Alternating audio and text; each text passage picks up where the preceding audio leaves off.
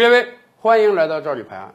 我们跟大家聊了两次啊，印度雾霾的情况啊。说真的，今年印度雾霾真的是很严重，很严重，多个城市九九九爆表啊！我真是建议印度政府别的先甭干啊，最好先去买点啊大容量的监测仪器，咱看看你这个雾霾情况到底是多少了，是一千二啊，还是一千五啊？但我估计总不至于到九千九百九十九再爆表吧。那么，印度雾霾这么严重，印度政府做了什么事情呢？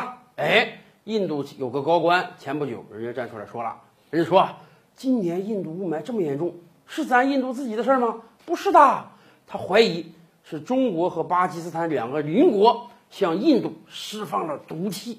哎呀，相似的阴谋论终于出来了，我还以为今年印度不准备抛这种阴谋论的言论的呢。大家记得吧？早几年啊。咱们中国雾霾也不太好的时候，捎带着韩国有一段也雾霾，那个时候韩国就有的专家学者还煞有介事的研究说：“哎呀，韩国这个雾霾啊，尤其首尔地区这么严重啊，不是咱们自己的事儿。咱这个汽车跑尾气能跑多少呢？这是中国这个河北也好啊，北京也好，天津也好啊，那里雾霾太严重了。那些雾霾啊，随着风飘到韩国的，也就是说，他们认为啊，韩国雾霾啊是中国造成的。”但是后来，韩国自己相关部门研究的数据啪啪打脸，根本不是中国雾霾飘过去的，那就是韩国自己污染造成的。而且后来事实也说明了，当我国碧水蓝天，我国几乎没有雾霾的时候，韩国雾霾还是很严重啊。那个时候，我们是不是可以反咬一口，说你韩国雾霾有可能影响到我们呢？好吧，韩国高官出来讲话不要脸。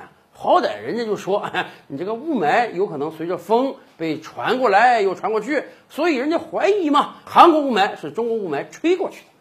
但是印度高官可就有点不要脸了，印度高官说的不是雾霾传过去，而是中巴两个国家给他释放了毒气 啊。当然，咱们也理解，可能印度高官说这番话之前啊，他考虑到了。中国西部很多省份，西藏也好啊，云南也好啊，我们那些地方没有什么大工业，我们那些地方常年那 PM 指数就几十而已，怎么可能有我们雾霾飘过去啊？所以他知道，如果效法韩国说印度雾霾是中国雾霾传过去的，不大可能。所以啊，他使用了毒气说啊，说印度这个雾霾不是简单的雾霾，是中国和巴基斯坦的毒气武器，用毒气武器来打击印度。可是啊。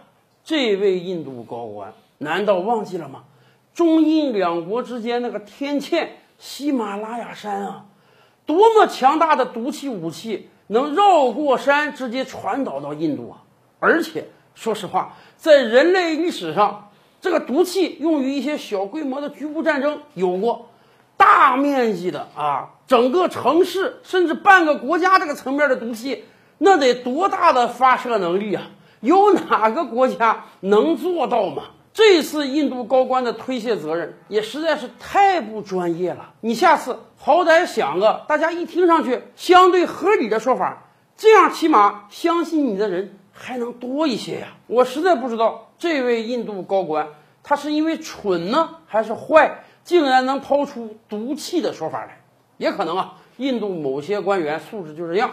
就像前不久另外一个媒体报道的啊。当很多印度老百姓向印度政府反映雾霾太严重了，我们都熏得不行了的时候，另外一位印度高官就站出来说：“哎呀，这样吧，雾霾太严重了，你们怎么抵抗呢？啊，买口罩也来不及了，回家多吃胡萝卜啊，多吃胡萝卜啊，增加维生素摄入，增加身体抵抗力啊，咱们就能安然度过这个雾霾。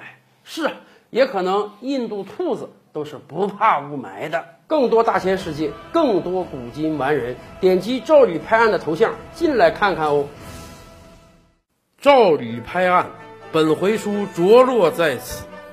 欲知大千世界尚有何等惊奇，自然是且听下回分解。